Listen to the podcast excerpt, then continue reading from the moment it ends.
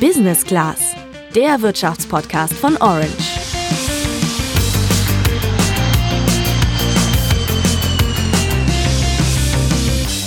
Es ist überall Sale. Also falls euch das noch nicht aufgefallen ist, dann lasst es euch jetzt gesagt sein, denn aktuell lohnt sich das Shoppen gehen wirklich richtig, wenn du günstig an Klamotten kommen willst.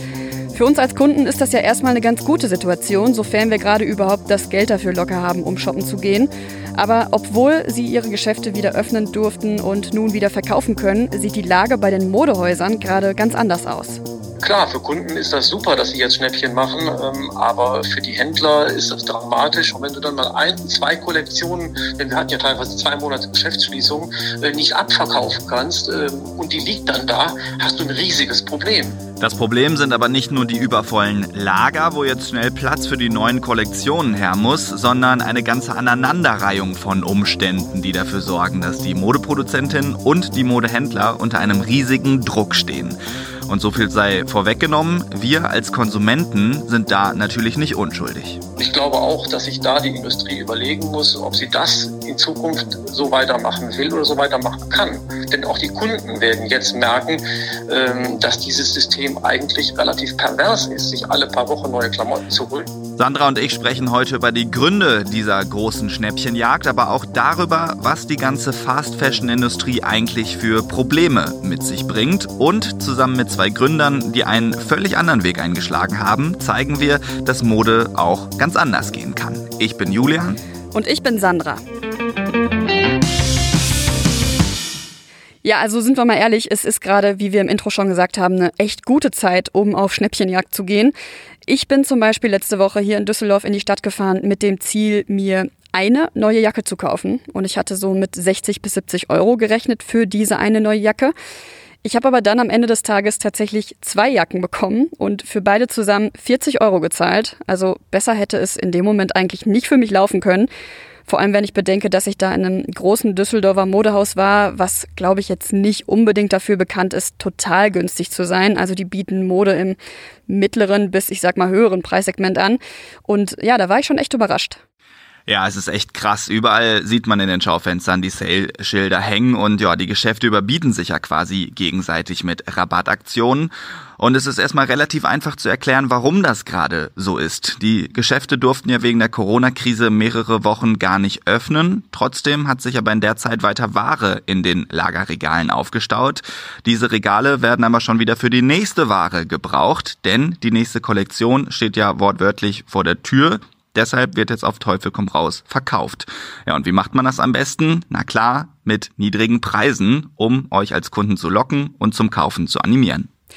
Ja, auf der einen Seite haben wir also die Modehäuser, die jetzt schnell ihre Ware verkaufen müssen. Auf der anderen Seite haben wir aber gerade eine Situation, in der viele Menschen aufgrund der Wirtschaftskrise, aus der wir ja auch noch längst nicht raus sind, nicht wirklich in Kauflaune sind weil sie zum Beispiel gerade kein Geld zum Shoppen haben oder schlicht nicht bereit sind, das Geld, das sie haben, für neue Klamotten auszugeben.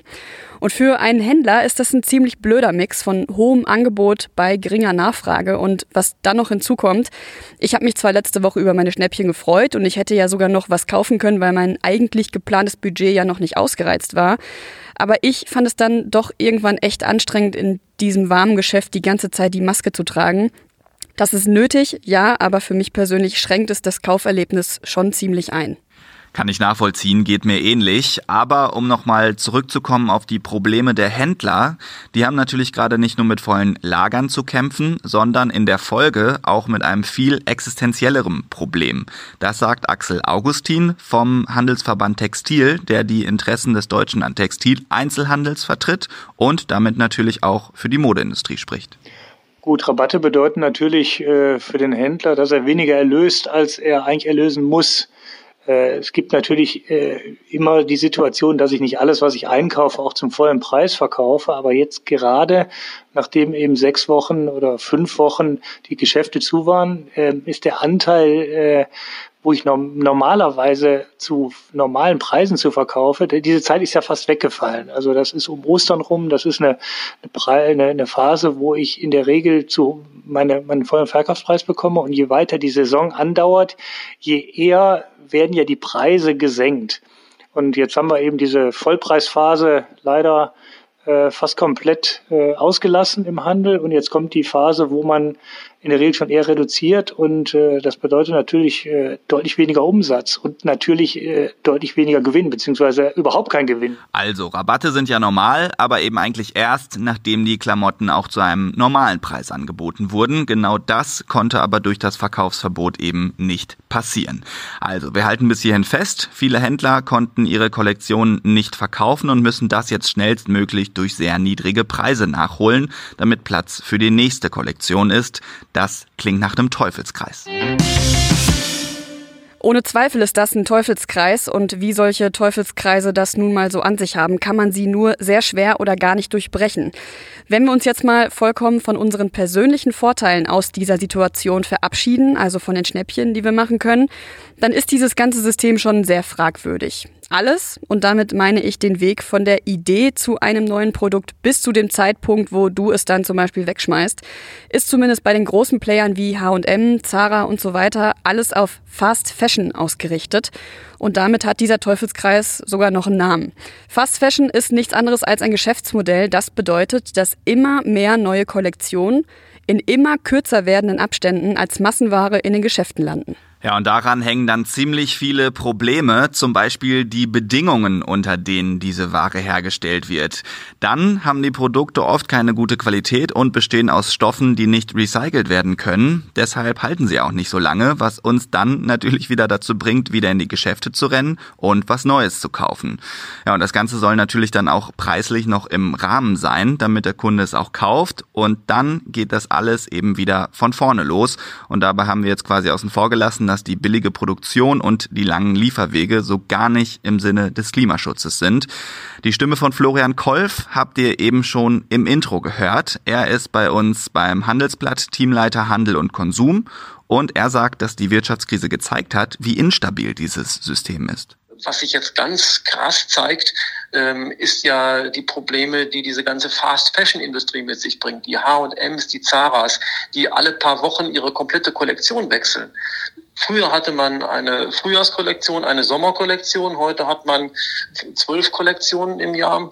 Ähm, und da drängt natürlich noch viel stärker Saisonware nach. Und wenn du dann mal ein, zwei Kollektionen, denn wir hatten ja teilweise zwei Monate Geschäftsschließung, äh, nicht abverkaufen kannst ähm, und die liegt dann da, hast du ein riesiges Problem. Und auch die ganzen Lieferwege, ähm, also bis hin zu den Näherinnen in Bangladesch oder Indien, sind natürlich genau auf dieses System ausgerichtet des permanenten, dauernden Nachschubs. Da muss ja äh, ständig für wenig Geld äh, Klamotten verkauft werden. Das heißt, es wird über die Masse gemacht, nicht über, über die, über die Gewinnspanne.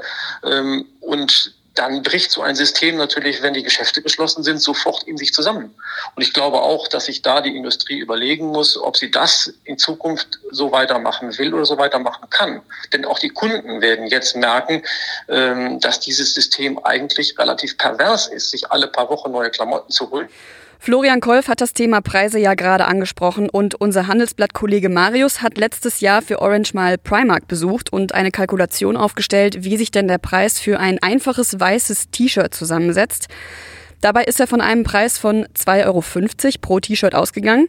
Und die Kalkulation sieht folgendermaßen aus. 40 Cent davon gehen erstmal drauf für die Umsatzsteuer. Für das Material zahlt das Unternehmen nochmal 40 Cent. Für das Zuschneiden, Nähen und das Fertigstellen des T-Shirts 60 Cent. Und da sind wir gerade mal bei 1,40 angekommen. Für Verpackung und Transport fallen zusammen 9 Cent an. Damit bleibt eine Marge von mehr als 40 Prozent, nämlich genau 1 Euro und 1 Cent. Das klingt schon nach einer recht ordentlichen Marge. Noch mehr wird's dann bei Marken wie H&M. Da verdient das Unternehmen an einem T-Shirt, das rund 5 Euro gekostet hat, ungefähr 3 Euro. Und bei Levi's, wo man für ein T-Shirt 25 Euro zahlt, gewinnt das Unternehmen knapp 16 Euro an jedem verkauften T-Shirt.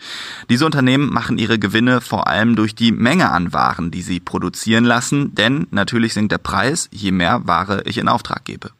Ja, und wenn der Preis schon beim Einkauf gering ist, dann kann ich das ja auch an den Kunden weitergeben, der bei mir dann günstige T-Shirts bekommt und den ich genau damit natürlich auch anlocken kann.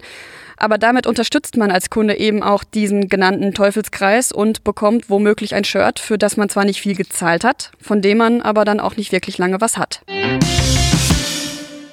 In München, da gibt es ein Unternehmen, die halten von dem ganzen Fast-Fashion-Prinzip überhaupt nichts und das könnten sie in ihrer eigenen Produktpalette auch nicht besser zum Ausdruck bringen. Das Wort Palette ist in diesem Kontext vielleicht auch schon übertrieben, denn das Unternehmen stellt nur ein einziges Produkt her und zwar ein weißes T-Shirt für Männer. Mehr nicht. Also vollkommener Kontrast zu den Produktionsprinzipien der H&Ms und der Zaras dieser Welt, aber gerade deshalb auch so interessant. Das Geschäftsmodell dahinter nennt sich Slow Fashion, also nachhaltige Mode, die klimaverträglich und fair produziert wird. Nadja Butzenhardt und Thomas Escher sind die Gründer von Whites, so heißt das Label. Und Nadja hat jahrelange Erfahrung in der Modebranche und hat da Beobachtungen gemacht, die sie dazu gebracht haben, ihr eigenes Ding zu machen. Also dieses immer schnell, schnell neue Kollektion, obwohl du die alte noch überhaupt nicht verkauft hast, die dann zu Dumpingpreisen anzubieten, das war für mich äh, tatsächlich äh, suspekt. Ich habe äh, mir damals auch gedacht, also ich habe in New York angefangen, da tiefer in die, in die Modewelt einzublicken. Das kann doch nicht die Lösung sein, ähm, unter diesen Bedingungen äh, tatsächlich äh, immer, immer weiter zu machen und hinten raus dann ähm, äh, die, die Preise dann so zu senken, dass du dann das bisschen noch verkaufen kannst. Das muss doch anders gehen. Und äh, deswegen habe ich für mich äh, damals auch entschieden, also ich will etwas machen, was Sinnvolles tun. Und wenn wir ein Modelabel gründen, weil Thomas eben ja auch den Eigenbedarf hatte, das für sich perfekte weiße T-Shirt noch nicht gefunden zu haben, dann etwas mit Sinn und Verstand und definitiv etwas, äh, wo wir gegen den Strom bürsten, die normalerweise in der Modewelt so, so typisch ist. Also eben gute Qualität, fairer Preis, weg vom, vom Überkonsum äh, und keinem Trend zu unterliegen. Genau. Hm, mein erster Gedanke jetzt, warum bringt man ausgerechnet ein Produkt auf den Markt, das es ja so gut wie überall gibt? Also hätte man dann nicht vielleicht was Individuelleres nehmen können?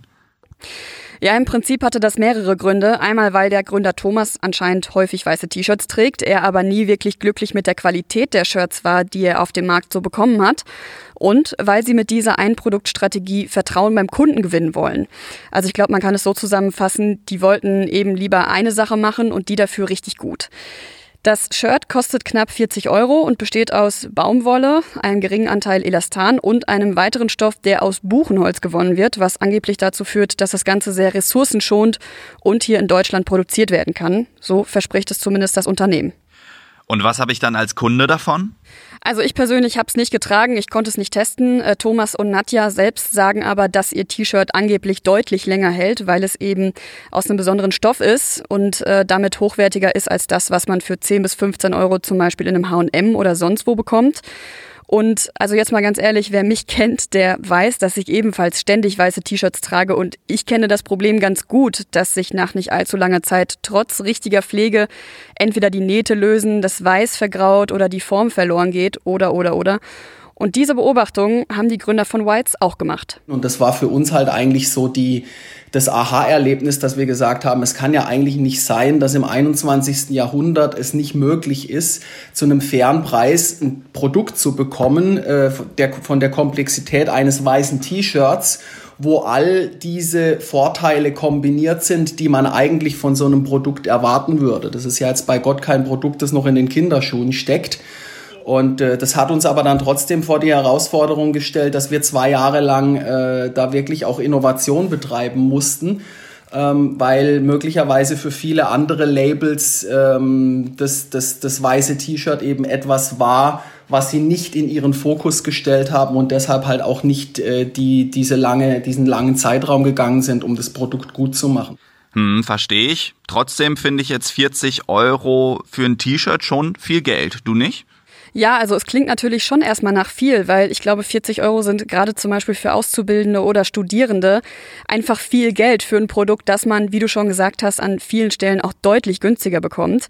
Aber Whites Gründer Thomas argumentiert da so. Das Thema äh, Preis ist ja letztlich eigentlich nichts anderes als eine Betrachtungsfrage. Also äh, ich bezahle für ein, für ein gutes Produkt, und das ist ja nicht nur in der Modeindustrie, sondern in vielen anderen Industrien so, möglicherweise am Anfang einen höheren Preis habe aber durch die längere Halbwertszeit eigentlich ein günstigeres Produkt gekauft und äh, diese ganze Rabattierung in der Mode und in anderen Industrien führt ja letztlich dazu, dass der, dass der Kunde dazu verführt wird, zu glauben, er kauft jetzt ein günstiges Produkt, kauft aber eigentlich durch die schnelle Wiederholungsfrequenz ein viel teureres Produkt.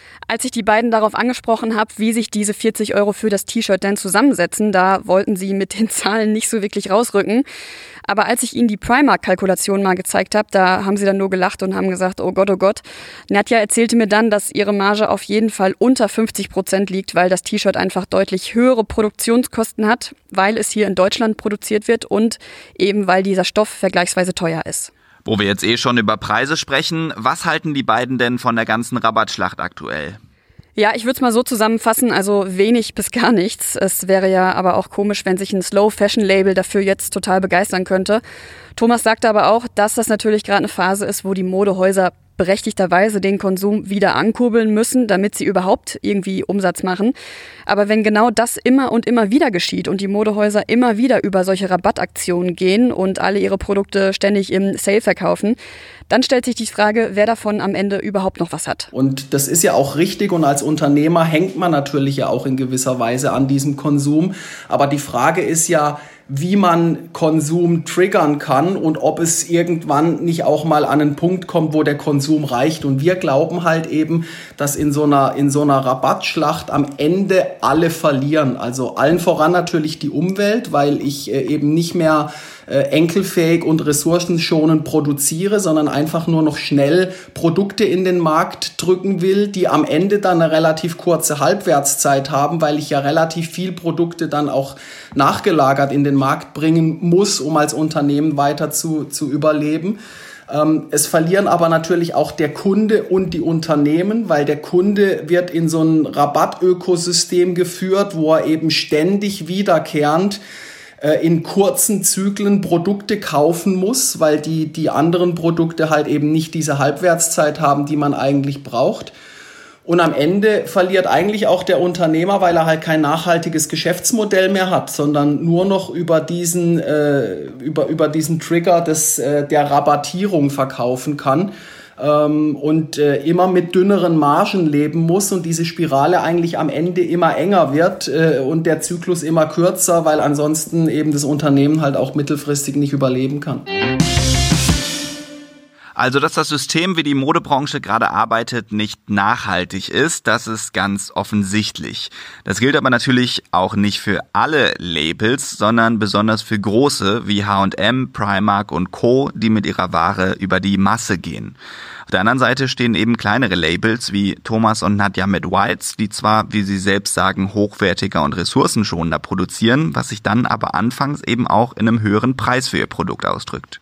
Was sich dann am Ende wirklich durchsetzt, Fast oder Slow Fashion, das liegt auch in unserer Hand. Das sagt zumindest Handelsblattredakteur Florian Kolf. Ich glaube, am nachhaltigsten wäre es, wenn wirklich die Kunden sich überlegen, dass sie das so nicht mehr wollen. Denn die äh, Anbieter, die, die, Hersteller, die, äh, die, die Händler richten natürlich äh, ihre Produktion nach den Wünschen des Kunden aus. Und wenn es ein nach, nachhaltiges Umdenken bei einer großen Zahl von Kunden gäbe, die sagen, wir möchten einfach weniger äh, neue Dinge kaufen, dafür auch gerne etwas mehr ausgeben, damit die Dinge besser sind und vielleicht auch besser produziert werden, dann werden die Händler und die Hersteller sich natürlich auch danach ausrichten. Aber ich glaube auch, dass äh, den äh, Händlern sehr brutal jetzt in der Krise vor Augen geführt wird, dass ihr System auf Dauer nicht gesund ist und auch für sie nicht gesund sein kann. Sie haben ja gemerkt, wie schnell sie äh, dieses System jetzt zum Umkippen gebracht hat, in der Zeit, wo die Geschäfte mal wenige Wochen geschlossen waren. Das konnten viele überhaupt nicht durchhalten. Man sieht ja, dass einige auch in die Insolvenz gegangen sind. Und ähm, das zeigt schon, dass dieses System auch im Interesse der Händler natürlich verändert werden muss. Aber ich glaube schon, dass das Wirksamste wäre natürlich, wenn die, wenn die Kunden sich ihr Verhalten ändern würden. Ob die Händler das auch so sehen und sich das System nach der Wirtschaftskrise verändern wird, das wird sich zeigen. Axel Augustin vom Handelsverband Textil sagte, dass diese Diskussion durchaus in der Branche geführt wird. Allerdings eben auch schon seit zwei, drei Jahren. Zumindest ich persönlich zweifle daher mal an, dass sich da wirklich schnell was verändern wird. Ja, auch ich bezweifle das, aber wer weiß, vielleicht bewirkt diese aktuelle Wirtschaftskrise ja was in der Richtung. Was aber auf jeden Fall helfen kann, um etwas zu verändern, sind deine Kaufentscheidungen. Klar, wir haben eingangs gesagt, dass es gerade eine gute Zeit ist, um beim Shoppen Schnäppchen zu jagen. Ich habe das Beispiel ja auch selber gebracht. Aber vielleicht sagst du ja jetzt auch mit diesen Hintergrundinfos, du willst öfter mal zu Secondhand-Produkten greifen oder nachhaltigere Produkte kaufen. Es fängt also bei deiner Kaufentscheidung an und bei der Kaufentscheidung von uns allen. Die überlassen wir aber dir persönlich und verabschieden uns für diese Woche. Wir wünschen dir ein schönes Wochenende und bis dann. Ciao.